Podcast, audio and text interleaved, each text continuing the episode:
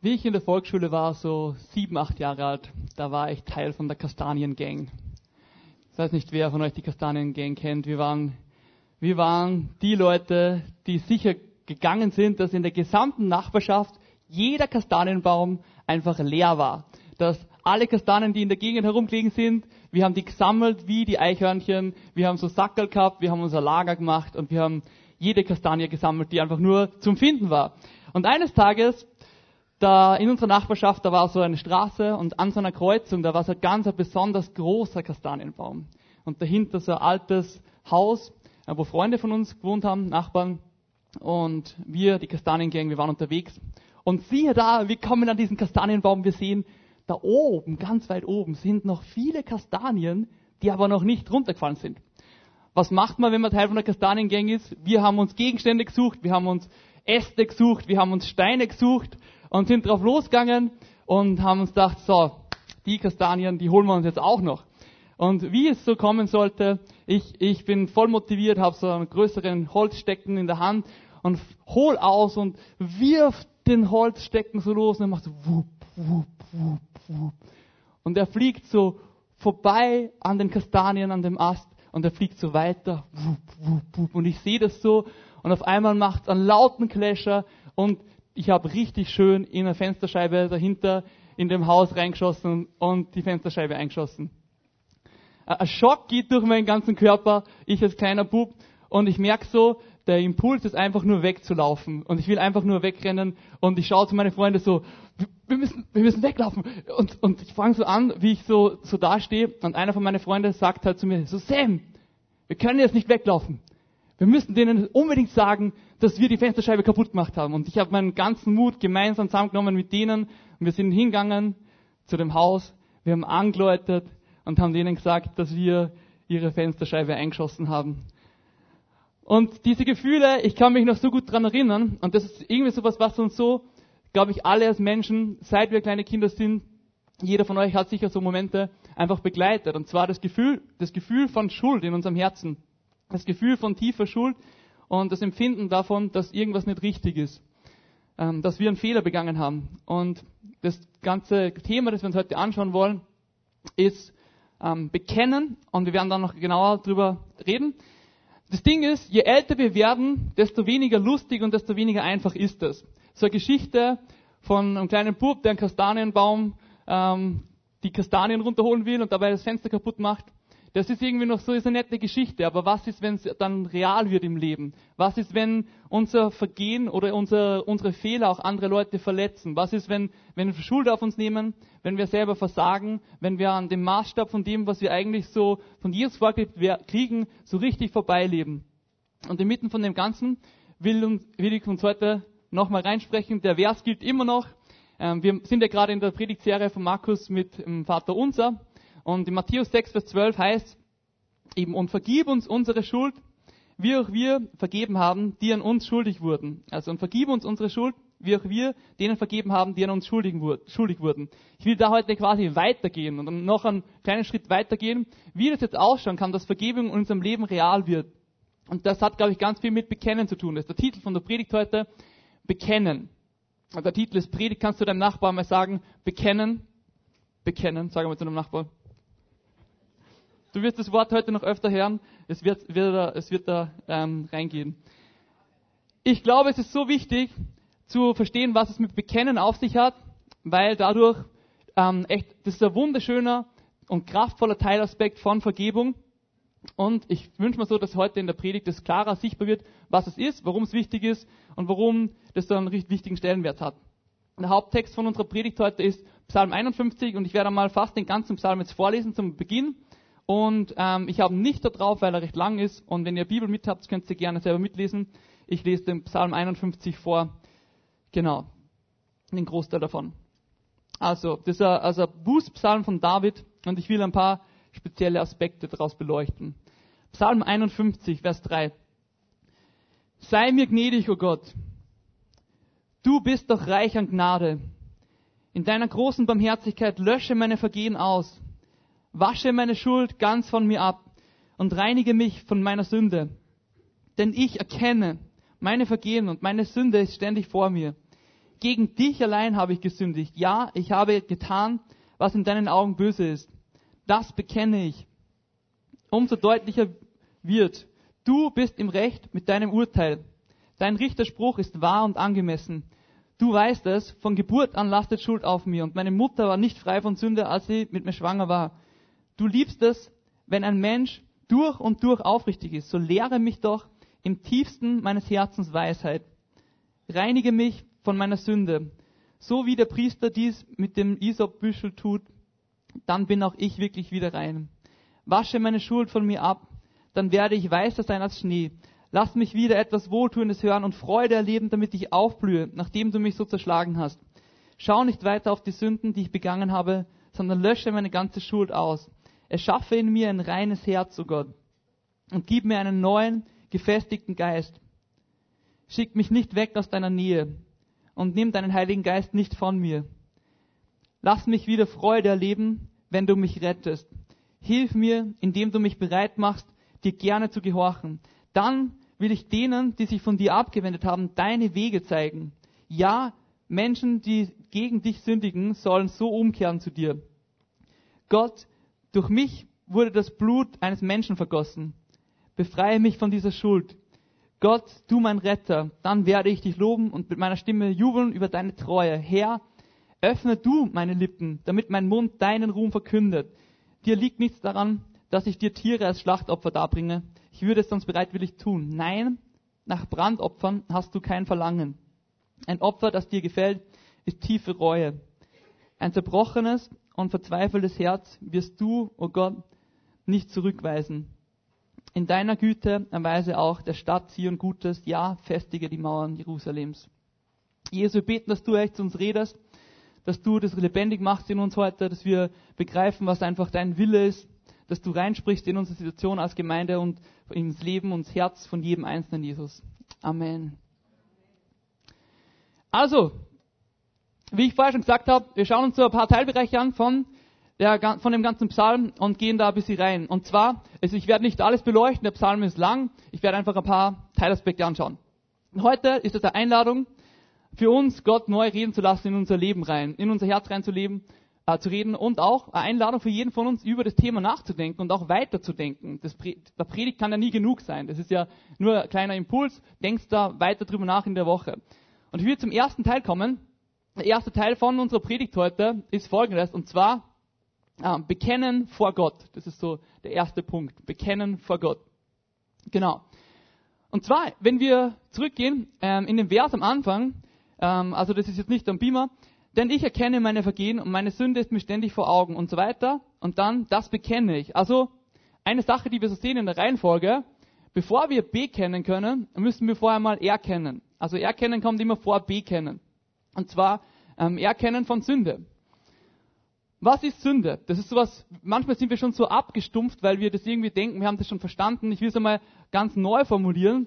Sünde ist der Versuch, meine innersten Verlangen mit meinen eigenen Ressourcen vollzustopfen. Also Sünde ist der Versuch, liebenswert zu sein, liebenswert zu werden durch irgendeine Leistung von mir, anstatt das allumfassende, liebevolle Werk von Jesus anzunehmen. Sünde ist Zielverfehlung von dem, wie wir einfach leben sollten. Auf Zielverfehlung von dem Design, für das uns Jesus eigentlich gemacht hat. Wie das uns Gott geschaffen hat. Das ist so ein bisschen nach ähm, Tyler Staten, wie ich das gerade gesagt habe. Und Psalm 32, Vers 5 heißt, noch einmal dann als, als, als, als Schritt eigentlich, als dann als Konsequenz von dem, dass wir anfangen zu, zu erkennen wirklich, zu erkennen, wo Sünde in unserem Leben ist, wo wir eigentlich nur versuchen, aus unseren eigenen Ressourcen irgendwas zu bewirken, was zu erreichen, liebenswürdig zu werden, irgendwas nachzulaufen, ähm, anstatt einfach Gottes Liebe dort, wo wir sind, uns finden zu lassen. Wenn wir das erkennen, dann dürfen wir, wie es im Psalm 32, Vers 5 heißt, Folgendes sagen. Dann endlich bekannte ich dir meine Sünde. Meine Schuld schwieg, verschwieg ich nicht länger vor dir. Ich sagte, ich will dem Herrn alle meine Vergehen bekennen und du, ja du, befreist mich von der Last meiner Sünde. Also da kommt dann das Bekennen. Wenn wir erkannt haben, können wir dann auch bekennen. Und bekennen ist ein spannendes Wort, das ganz verschiedene, also Wort, Wortwurzeln im Griechischen und im Hebräischen. Und man kann einige Sachen daraus irgendwie ähm, sehen irgendwie, von den Wortwurzeln. Das erste, was, uns, was ich uns heute einmal sagen will, also das Homologeo, vom semantischen Feld her im profanen Sprachgebrauch kann sowas heißen wie eben zugestehen.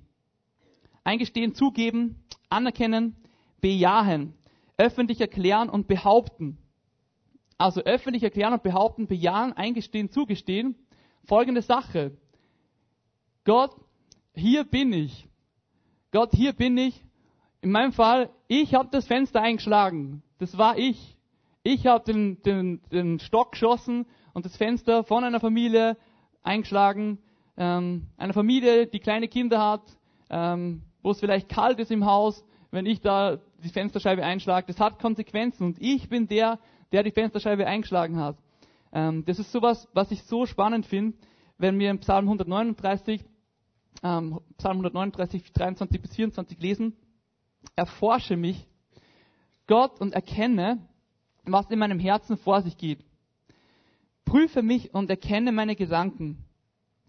Sieh, ob ich einen Weg eingeschlagen habe, der mich von dir wegführen würde, und leite mich auf den Weg, der ewig Bestand hat. Also dieser Ruf, Gott, erforsche mich. Dort, wo ich es vielleicht selber noch gar nicht begreife, dort, wo ich selber noch nicht bereit bin zu erkennen, dort, wo ich selber nicht bereit bin zu, zu bekennen. Gott, begegne mir dort in deiner Gnade. Erforsche mich und zeig mir auf, wo ich unterwegs bin, vielleicht auf einem Weg, der voll wegführen wird für dir. Wo ich auf einem Weg unterwegs bin, der vorbeigeht an dem, wo du eigentlich gerade mich ähm, haben willst. Wo du willst, wie du willst, dass ich bin zu anderen Menschen, wie du willst, dass ich lebe. Erforsche mich und erkenne, was in meinem Herzen vor sich geht. Prüfe mich und erkenne meine Gedanken. Warum ich über das rede und warum ich über Bekennen vor Gott eigentlich so rede, das ist so diese horizontale Ebene, der, auf der wir uns gerade bewegen. Also die horizontale Ebene von, von Bekennen. Ich glaube einfach, ähm, wenn wir so ein bisschen in die Geschichte schauen, nur so ansatzweise, und wenn wir in unser eigenes Leben reinschauen und in die, in die Leben von, von den Glaubenshelden von unserer Gemeinde da und auch von, von Leuten lange vor uns, dann sehen wir eine Sache. Da ist einfach irgendwas, wo wir ehrlich vor Gott kommen und bekennen, wo Gott sich so übernatürlich in seiner Gnade zeigt und uns dort begegnet, dem der zerbrochenen Geistes ist. Kennt wer von euch die Hybriden auf Schottland, also Inseln vor Schottland? Sagt es wem was? Hybriden? Die ähm, haben in den 1950er Jahren ähm, Gewaltiges erlebt. Und zwar, ich will uns kurz ein bisschen ähm, was schildern davon. Und zwar waren da zwei ähm, alte Frauen, die Peggy und die Christine Smith. Und die waren Frauen des Gebets. Und die haben sich so sehr gewünscht, dass Gott noch einmal ähm, wirkt und sie sehen lässt, wie gewaltig er ist. Und auf dieser Insel haben sie dann irgendwie so den Eindruck gehabt, es sollte ähm, einfach Leute sollen sich anfangen zu treffen und zu beten dafür, dass Gott neu Leben schenkt, dass er neu einen Aufbruch schenkt, dass er neu was wirkt ähm, in ihrer Mitte. Und daraufhin sind mehrere Leute zusammengekommen, äh, mehrere ähm, Pastoren, alle möglichen, und haben angefangen, ähm, sich zu treffen, zu beten. Und dann ist eines Tages ein, ähm, ein, ein jüngerer Mann nach vorne gegangen und hat folgenden Psalm vorgelesen, Psalm 24, 3 bis 4. Wer darf zum Berg des Herrn hinaufgehen und wer darf an seiner heiligen Stätte vor ihm stehen? Jeder, dessen Herz und Hände frei von Schuld sind und der keine Götzen anbietet. Und äh, in dem Moment, wo er das vorgelesen hat, hat er sich umdreht zu der ganzen versammelten Menge und hat, hat gesagt, wie, wie sinnlos ist es, uns zu wünschen, dass Gott wirkt in unserer Mitte und dass er was macht, dass er ähm, wirklich seine Nähe unter uns ausgießt, wenn ich selber nicht weiß, äh, wie es um mich selber steht. Und er hat sich, er hat laut sich zu Gott gewendet und laut quer durch den ganzen Saal gerufen, so, oh Gott, sind meine Hände rein? Ist mein Herz rein? Und der ist gar nicht weiterkommen und bis er, also er hat nur das ausgerufen und gebetet und die Gottes, Gottes Gegenwart ist so stark auf ihn gekommen, dass er nicht mehr reden hat können. Und das ist so, so gewaltig gewesen, dass alle Leute, die dort gegenwärtig waren, so erfüllt waren von Ehrfurcht und so erfüllt waren von Staunen und so erfüllt waren von dem Gott ist ein heiliger Gott, der aber auch voller Gnade ist und voller Liebe ist. Und dort, wo ein Menschenherz ist, das sich aufrichtig nach ihm sehen, das, das diese Frage stellt, Gott, sind meine Hände rein? Ist mein Herz rein? Durchforsche mich, erkenne mich, wo, wo Sünde in mir ist. Ähm, dort kommt Gott und er zeigt sich. Jesus kennt dich und mich durch und durch, jeden Einzelnen. Es gibt nichts, was ihm verborgen ist. Kein Gedanke, kein Motiv, kein Gefühl, nichts aus der Vergangenheit, gar nichts. Er hat uns gesehen, bevor wir überhaupt geformt waren, ähm, im Mutterleib. Ähm, er hat schon gesehen, bevor wir fertig waren, ähm, wie es unter anderem auch im Psalm 139 heißt. Und ähm, in dem Moment, wo wir sagen, Jesus, Gott, hier bin ich, und ins Licht kommen und all das, was uns ausmacht, all das, wo vielleicht auch, ähm, wo Sünde in unserem Leben ist, wo auch zerstörerisches ist, einfach bringen, dort verlieren all die Sachen an Kraft und Gottes Liebe triumphiert und siegt und wird sichtbar und wird mächtig wirksam. In dem Moment, wo wir aufrichtig zu Gott kommen und uns einfach alles hingeben und erkennen, was Sünde ist und bekennen vor Gott, dass wir vor ihm sündig worden sind und vor Menschen. Das ist das Erste. Damit fängt alles an, oder? Bekennen vor Gott. Ähm, dadurch, dass wir vor Gott kommen, diese horizontale Ebene, wo ich vor Gott bin, wo ich echt aufrichtig vor ihm bin und ihn darum ähm, anflehe, dass er echt mir vergibt. Dass er die Sachen, die in mir sind, ähm, alles, wo ich einfach Vergehen habe, äh, alles, wo ich vorbeilebe an dem, ähm, was sein Maßstab ist, der voll perfekt ist, ähm, ihn darum bitte, dass er mir dort begegnet. In der Geschichte, meinem, meinem Leben, wie ich ein kleiner Wutzel war in der Kastaniengang, ähm, der, der Moment, den ich uns als nächstes, wo wir weitergehen wollen, ähm, vor Augen malen will, ist folgendes. Und zwar, in diesem Moment, wo ich so richtig durchdrungen war von, dieser, äh, von diesem Schuldgefühl und dieses Gefühl gehabt habe, so irgendwie will ich einfach nur weglaufen und so überfordert war von dem. In der Situation, da war eben mein Freund. Und mein Freund, ähm, der zu mir gesagt hat, hey, wir können jetzt nicht weglaufen. Wir können jetzt nicht weglaufen, sondern wir müssen das denen sagen, dass wir das waren, dass wir die Fensterscheibe eingeschossen haben. In dem Fall halt ich, aber er hat's wir, genau. Und das war irgendwie so ähm, für mich so voll die krasse Verantwortung jetzt als erwachsener Mensch im Rückblick, so ähm, das zu reflektiert zu sagen, eigentlich Ermutigung, Verantwortung zu übernehmen dafür, für mein Leben, Verantwortung dafür zu übernehmen, wo ich ähm, schuldig worden bin, Verantwortung zu übernehmen. Und ähm, all das fängt ganz oft an mit einem zweiten Bekennen. Und zwar nicht nur dem Bekennen vor, vor Gott, sondern dem Bekennen vor Geschwistern. Und das ist so die, diese zweite Ebene, die, die horizontale Ebene, die auch uns als Gemeinde voll betrifft, ähm, jetzt als Kollektiv und nicht mehr nur als einzelne Personen der Gemeinde. Also Bekennen vor Geschwistern. Ich will uns aus Epheser 4, 32 vorlesen. Ähm, geht das mit dem Beamer? Ah, okay. Dann müsst ihr einfach umso besser zuhören. Epheser 4, Vers 32 oder mitlesen. 4, Vers 32. Geht vielmehr freundlich miteinander um, seid mitfühlend und vergebt einander, so wie auch Gott euch durch Christus vergeben hat. Oder dann auch eine ganz geheimnisvolle Stelle, ähm, Jakobus 5, Vers 16, darum bekennt einander eure Sünden und betet füreinander, damit ihr geheilt werdet. Also Heilung ganzheitlich gesehen, also nicht nur jetzt körperlich, sondern auch unser Innerstes, beides irgendwie. Da ist irgendwie ein Geheimnis im Bekennen vor Geschwistern. Da ist irgendwas, was über das hinausgeht, dass wir sagen, ähm, eh, wenn wir unsere Sünde Gott bekennen, ist er treu und gerecht und vergibt uns unsere Ungerechtigkeit. All das, das geht einen Schritt weiter. Das geht nicht, das bleibt nicht nur da stehen. Das ist nicht nur diese Challenge für uns heute, da zu kommen und sagen, hey, ich, ich lege mich ganz ähm, Gott hin, ich gebe mein ganzes Innerstes Gott hin und ich, ich breite alles aus, ich bringe alles ins Licht.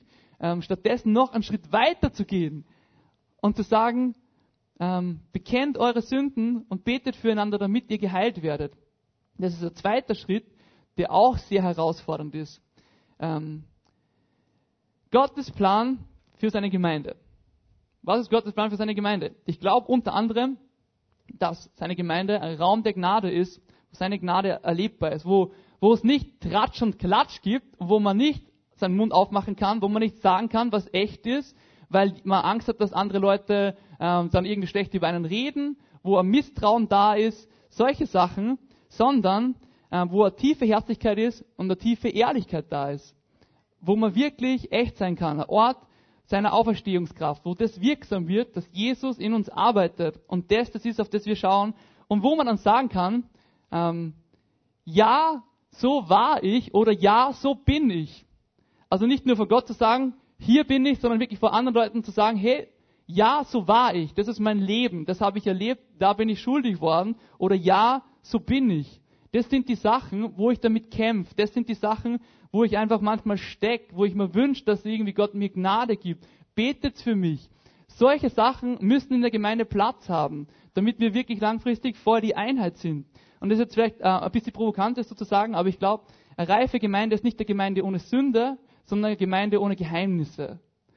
Eine reife Gemeinde ist nicht eine Gemeinde ohne Sünde, sondern ohne Geheimnisse, wo man wirklich ähm, diese echte, Ze echte Zeichnung von tiefer Umgestaltung durch Jesus sehen können in uns.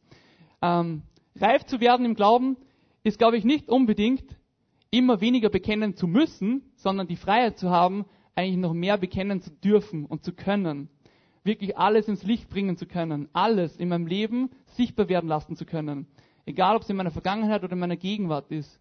Sichtbar werden zu lassen, dass ich ein Mensch bin mit Limitationen.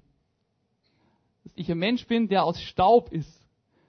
Der aus Staub gemacht worden ist und der Grenzen hat. Aber in mir Christi, Christi Herrlichkeit eigentlich sichtbar wird, seine Auferstehungskraft, durch den Glauben ich gerecht worden bin und jetzt sehen darf, wie Gott mich umgestaltet und wirkt in mir. Dass er ähm, derjenige ist, dem ich das verdanke, dass ich heute da bin, wo ich bin. Dass er diese Sünde nimmt, was Neues draus macht. Und das ist so, ich glaube ganz oft, ähm, wenn wir einen Zugang zu bekennen haben, wenn du heute da sitzt und dass du denkst, zu bekennen, uh, so ein bisschen, ähm, so ein bisschen mulmiges Gefühl dabei hast. Ich glaube, es kommt ganz oft davon, ich habe es in meinem eigenen Leben so erlebt, dass es ganz oft davon kommt, dass unser Frame, unser Rahmen für das, wie wir zu bekennen uns ähm, positionieren, eher so das ist, es ist ein Bloßstellen von Versagen. Und das will ich da heute klar und deutlich sagen, das ist es nicht. Bekennen ist nicht ein Bloßstellen von Versagen, sondern es ist ein Ausruf des Triumphes. Das Ausruf des Triumphes der Gnade Gottes, wo wir sehen, dass er wirksam ist in unserer Mitte und nicht äh, bloßstellen von unserem Versagen. Und das ist sowas, wo, wo wir, glaube ich, echt umdenken lernen müssen. Wo wir echt umdenken lernen müssen zu sehen, es ist so äh, wichtig und essentiell, sichtbar werden zu lassen, wie Gott uns verändert hat. Und ähm, aus ein sicherer Rahmen ist, wo man sich vertrauen kann, über die Sachen zu reden. Äh, kurzer, kurze Nebenbemerkung. Ich glaube, dass über die letzten Jahrhunderte vor allem unser unser ganzes, unser Zugang zu Bekenntnissen sehr stark von der katholischen Kirche geprägt ist. Und da gibt es eine Sache, die nicht so gut dran ist, und das ist folgendes, und zwar, dass Bekenntnis was Anonymes worden ist. Und dass man es vor allem Professionellen einfach nur macht und that's it. Es ist nur anonym und zwischen dir und Gott und das war's. Und die ganze Komponente von der Gemeinschaft, von der Ekklesia, von der, von der Gemeinde einfach rausgenommen wird, wo man sagt, wir gehen gemeinsam durchs Leben und wir kennen uns. Wir kennen unsere Struggles, wir kennen unsere Kämpfe und wir sind füreinander da, wie mein Freund, und zu sagen, wir müssen denen sagen, dass wir die Fensterscheibe eingeschossen haben. Du kannst jetzt nicht einfach weglaufen. Und das will ich uns voll ermutigen, echt. Also ich hoffe, ihr merkt das heute. Ich bin, ich will euch nicht irgendwie, ähm, ja, ich will euch einfach ermutigen, wirklich ermutigen als Gemeinde, neue Schritte zu gehen wirklich den Geschwistern, denen ihr vertraut, den Beziehungen, die ihr in der Gemeinde habt, wirklich Sachen anzuvertrauen. Und wenn das zu, zu intensiv ist, dann wirklich euch Seelsorger zu suchen. Wir haben auch Leute in der Gemeinde, die da wirklich ausgebildet sind. Ähm, Karin Ebert ist sonst auch regelmäßig in der Gemeinde. Sucht Leute auf, wo ihr die Sachen ansprecht, wo ihr sie aussprecht und ins Licht bringt und wirklich bekennt und merkt, dass dann auf einmal die Kraft von dem weg ist. Diese negative Kraft der Sünde und stattdessen Gottes Gnade sichtbar wird und wirksam wird. Wage dich, anderen Leuten anzuvertrauen, damit auch unsere Gemeinde langfristig mehr und mehr so richtige Einheit wird und eine Familie wird. Immer noch mehr. Ich glaube, wir können nie auslernen da. Wir können nie genug Einheit sein, nie genug Familie sein. Das kann immer noch mehr werden und das wünsche ich mir so voll. Äh, Dietrich Bonhoeffer, der hat ja in Finkenwald im Kontext vom Zweiten Weltkrieg so eine äh, Gemeinschaft aufgebaut. Und ähm, das ist auch was, was uns, ich uns direkt dazu sagen will.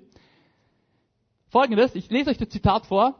Ich finde es herausfordernd. Er schreibt da über diese Gemeinschaft von ihnen und über den Umgang von den Menschen untereinander. Er schreibt da, wer seinen Traum von einer christlichen Gemeinschaft mehr liebt als die christliche Gemeinschaft selbst, der wird zum Zerstörer jeder christlichen Gemeinschaft und ob er es persönlich noch so ehrlich, noch so ernsthaft und so hingebend meinte. Also sagt mit anderen Worten, sagt er, wenn du das Ideal von christlicher Gemeinschaft, das du vielleicht hast, mehr liebst als die echten Menschen, die da jetzt links und rechts neben dir sitzen. Wenn du das, wie du denkst, wie die Gemeinde sein soll, was die Gemeinde für dich tun soll, wie das laufen soll, wenn du das mehr liebst als die Menschen hinter dir, vor dir, links, rechts von dir, echte Menschen, die Fehler haben, dann schadest du jeder christlichen Gemeinschaft langfristig. Das finde ich krass, oder? Das ist herausfordernd, das zu hören. Weil jeder von uns hat ja irgendwie so Vorstellungen, wie die Gemeinde sein soll. Aber er sagt so, die Menschen, die Leute links und rechts neben dir, die Gemeinschaft, das gilt es zu lieben, mehr als alles andere. Und dadurch, ähm, glaube ich, kann auch ein Rahmen entstehen, wo das Bekennen unter Geschwistern ganz neue Fahrt aufnimmt. In dieser, in dieser Realität, nicht in diesen Idealen, sondern in dieser Realität, wo es manchmal das echt so, ähm, ja, echt sehr herausfordernd ist manchmal. Das ist so der zweite Schritt, den ich uns heute herausfordern will. Also der erste wirklich so in der Vertikalen, wirklich zu Gott ganz neu ähm, Schritte zu gehen in dem Bekennen. Ganz neu. Und das zweite wirklich Schritte zu gehen in dem Bekennen vor Geschwistern, in der horizontalen Ebene zueinander. Es hat bereit, noch einmal herausgefordert zu werden, ein drittes Mal. Dritte Herausforderung für uns alle. Und zwar, äh, der dritte Punkt und die dritte Herausforderung ist das Bekennen vor der Welt. Okay, jetzt haben wir das erste gehabt, das Bekennen vor Gott in der horizontalen Ebene, dann das Bekennen vor den Menschen, vor Geschwistern, vor Leuten, die auch Jesus nachfolgen und dann das Bekennen vor der Welt. Und jetzt, jetzt, ist, jetzt passiert was. Jetzt, vorher haben wir immer davon geredet, von, von Bekennen im Sinne von, dass wir wirklich ähm, quasi alles offenlegen, dass wir das klar machen, irgendwie wo, wo zugeben, wo wir schuldig worden sind. Und jetzt gehen wir noch einen Schritt weiter. In Psalm 51, Vers 15, also in unserem Haupttext von heute, da heißt es, dann will ich denen, die sich von dir abgewendet haben, deine Wege zeigen. Also dann will ich denen, die sich von dir abgewendet haben, deine Wege zeigen, sagt eben David zu, zu Gott. Ja, Menschen, die gegen dich sündigen, sollen so umkehren zu dir. Was meint er jetzt damit? Kennt wer, kennt wer von euch Augustinus, den Kirchenvater, 4. Jahrhundert nach Christus? Ist euch ein Begriff schon mal gehört?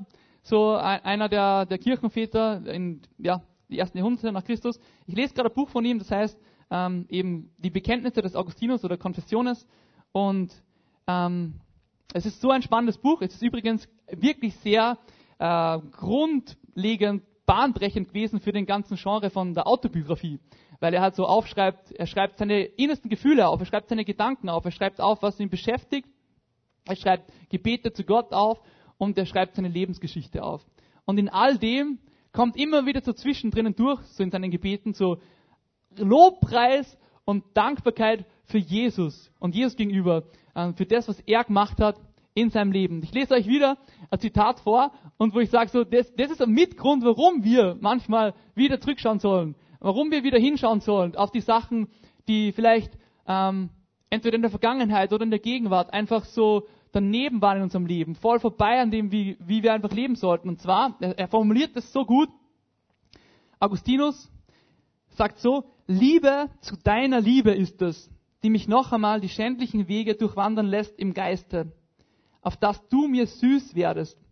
O Süßlichkeit, die nicht trügt, o Wonne, die zu Glück und Frieden führt. Also die Liebe zu deiner Liebe ist es, die mich noch einmal zurückschauen lässt. Die Liebe zu deiner Liebe. Augustinus hat eine Sache verstanden. Im Zurückschauen auf sein Leben und ihm sichtbar machen. Er hat sein ganzes Leben aufgeschrieben. Für, für uns heute noch zum Lesen. Durch das Sichtbarmachen macht er nichts anderes als Folgendes. Ähm, Gott zu bekennen, wer er wirklich ist. Sichtbar werden zu lassen, wer Gott ist und wie er wirkt und was er macht in unserem Leben. Das ist so die nächste Wortbedeutung von, von bekennen. Eben auch loben und preisen. Die öffentliche Bekundung von Loyalität, das öffentliche Stehen zu. Wenn man nach Ruhe 2014 geht oder in Griechisch, übereinstimmen, zustimmen, einwilligen, zusagen, vereinbaren oder ganz allgemein, das finde ich richtig interessant, ganz allgemein einfach dasselbe sagen. Also einfach noch einmal dasselbe sagen. Es ist ja homologeo. Also einfach dasselbe noch einmal sagen. Und zwar, ja, so ist es gewesen. Das ist mein Leben. Ich bekenne das. Da bin ich gewesen. Ähm, das ist passiert. Das hat Gott in meinem Leben gemacht. Ich bekenne das. So ist es gewesen. Und ja, so ist deswegen Gott. So gut ist Gott. Er hat gerettet. Wir haben gesehen, wie er seine mächtige Hand gezeigt hat, wie er was bewirkt hat in unserem Leben, wie er uns rausgeholt hat und was, was verändert hat und es uns nicht dabei belassen hat. Und das ist jetzt, wo ich wieder zurück in die Kastanien-Gang-Geschichte rein will. Und zwar, äh, ich bin heimgekommen, habe nicht gewusst, was ich jetzt genau machen soll und habe mein, meine Eltern das erzählt, dass ich halt das Fenster eingeschossen habe und dass jetzt dann bald die Leute anrufen werden. Äh, mein Papa, das erste, was er gemacht hat, ist, er hat dort angerufen, hat sich entschuldigt und hat gesagt, er kommt vorbei und repariert das Fenster. Und das war für mich als kleiner Dude so, so bewegend. Äh, oder irgendwie einfach so zu wissen, ich bin so richtig aufgefangen worden von meinem Papa. Er hat das Fenster wieder repariert. Er ist dorthin gegangen, er hat die Schuld beglichen. Er ist dorthin gegangen und hat es wieder ganz gemacht und Wiederherstellung gebracht. Und das ist das, ja, so ist Gott. So ist Gott. Er ist bedingungslose Gnade. Wenn wir in 2. Korinther 5, 21 lesen, den, der ohne jede Sünde war, hat Gott für uns zur Sünde gemacht, damit wir durch die Verbindung mit ihm die Gerechtigkeit bekommen, mit der wir vor Gott bestehen können. So ist unser Gott. So ist er. Jesus ist genug und er hat in mein Leben eingriffen und hat von innen heraus Dinge völlig verändert. Und er hat angefangen wiederherzustellen dort, wo meine größten Tiefpunkte waren und die umgekehrt. Das ist auch sowas. Die krassesten Tiefpunkte in meinem Leben werden zu meinem größten Zeugnis im Rückblick, weil ich sehe, dass dort Gottes Gnade so massiv, real, lebendig worden ist. Dass dort er wirksam worden ist, was verändert hat, wiederhergestellt hat, Sachen ganz gemacht hat. Und meine Wunden, die ich bekannt habe, zu Quellen von Heilung werden. Nicht mehr nur für mich, sondern für die ganze Welt sichtbar. Und um mich herum sichtbar wird, in der kaputten Welt, da ist ein Gott, der wiederherstellt. Da ist ein Gott, der Sachen wieder ganz macht. Und ich bin der Beweis seiner Gnade. Gott schreibt auf krummen Zeilen gerade. Er schreibt auf krummen Zeilen gerade.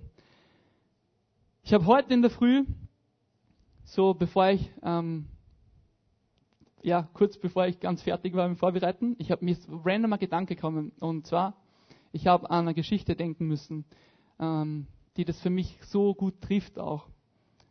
Und zwar, kennt ihr das Musical, ähm, ich kann nicht Französisch, Les Miserables, Die Elenden, Victor Hugo 1862. Und dann gibt es einen Charakter, der heißt Jean Valjean. Und der war 19 Jahre lang im Gefängnis, weil er ein Leib Brot gestohlen hat. Und er ist ein Mann, der ist verbittert vom Leben. Er ist ein Mann, der einfach so viel einstecken hat müssen und ähm, so viel einfach erlitten hat, so viel Negatives die ganze Zeit.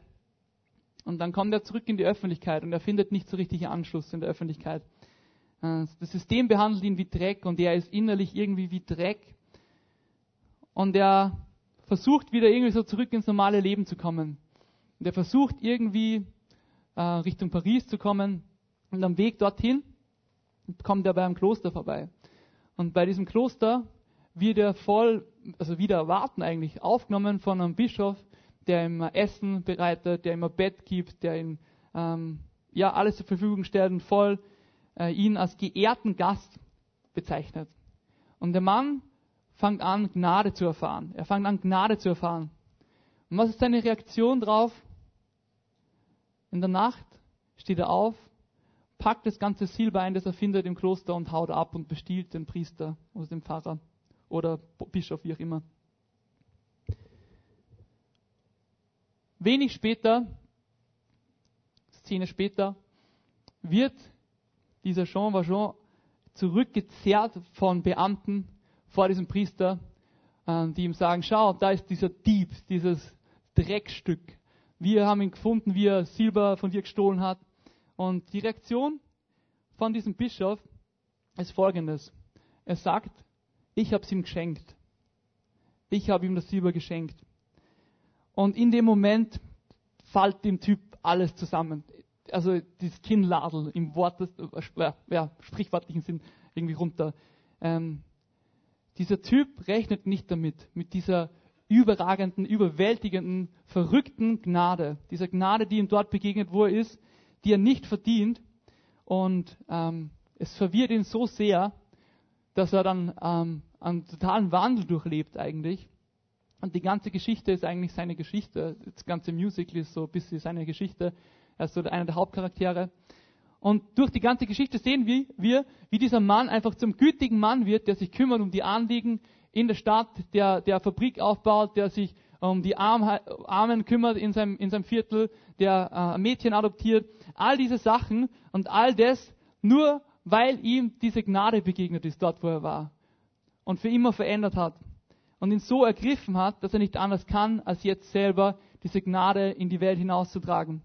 Und das ist sowas, was ich uns heute, glaube ich, zum Schluss einfach noch mitgeben will. Ich will uns nicht sagen, sei wie dieser Typ, sei wie dieser äh, Jean Valjean und mach einfach irgendwas anderes in deinem Leben, damit irgendwie das besser wird, sondern es, es geht im christlichen Leben nicht um das, dass wir irgendwas leisten müssen. Das ist wieder nur Versuch, selber liebenswert zu werden, selber irgendwie wohin zu kommen, dass wir geliebt sind. Und das geht's nicht, sondern es geht darum, wie Jean Valjean eigentlich zu erkennen, zu erkennen, wer wir wirklich sind was für ein Dreckshaufen eigentlich aus uns worden ist und was für Potenzial in uns drinnen steckt, ähm, tief in unserem Innersten. Und indem wir das einfach ans Licht bringen und bekennen vor Gott, diese gnadende, äh, diese, diese rettende Gnade sichtbar und mächtig wirksam wird. Wir verwandelt werden, die Macht seiner Gnade uns umgestaltet im Innersten. Und das ist sowas, was ich mir so sehr wünsche, dass in unserem Leben passiert. Dass, dass diese diese, diese, diese Sogwirkung einfach anfangen.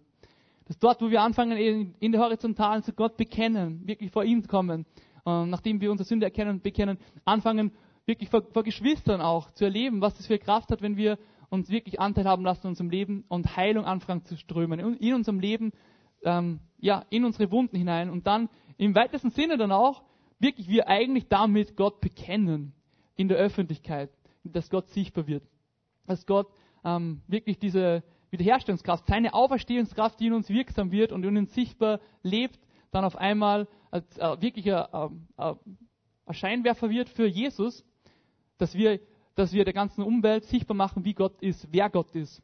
Also nicht nur bei dem stehen bleiben, Gott, hier bin ich, nicht nur bei dem stehen bleiben, ja, so war ich und ja, so bin ich, sondern echt so, ja, so ist Gott. Das wünsche ich mir, dass unser Herz so richtig durchdringt und erfüllt so, ja, so ist Gott. Lasst uns Geschichten erzählen, lasst uns erinnern, was Gott gemacht hat und dann echt zu sagen am Ende, ja, so ist Gott. Ja, so ist er. Und lasst uns aufstehen und gemeinsam beten. Ähm, genau. Jesus, danke, dass du da bist. Gott, danke, dass du so unfassbar gut bist, dass wir es gar nicht in Worte genau fassen können, wie, wie unendlich liebevoll und gnädig du bist. Wir beten echt, dass du uns immer wieder neu, dort wo wir sind, so richtig ähm, ja, überführst und begegnest so richtig uns ergreifst mit deiner Gnade, dass wir nicht anders können, als zu sehen, wo wir einfach schuldig waren sind an, an dir, an anderen Menschen, das zu dir bringen, äh, erleben, was es einfach für einen Effekt hat, einfach richtig befreit zu werden von Schuld. Dann aber auch im Bekennen vor Geschwistern so richtig erleben, was für eine krasse Tiefe von Beziehungen da auch drin steckt, wenn wir, wenn wir anfangen, so richtig alles auszupacken, wenn wir ehrlich sind, in einem safen Rahmen und wirklich erleben, was deine Kraft einfach, ähm, deine Gnade in uns äh, zur Bewegung, ja, in Bewegung bringen kann und echt umgestaltet. Und Jesus, wir beten echt, dass du uns als Gemeinde zu einer Gemeinde machst, die deine Gnade sichtbar macht, so dass wir Ort der Gnade, Raum der Gnade sein dürfen, wo Menschen deine Gnade erleben, Jesus. Wir beten, dass du uns erfüllst und immer wieder neu, ähm, ja, voll sehen lässt, wie unfassbar gut du bist. Amen.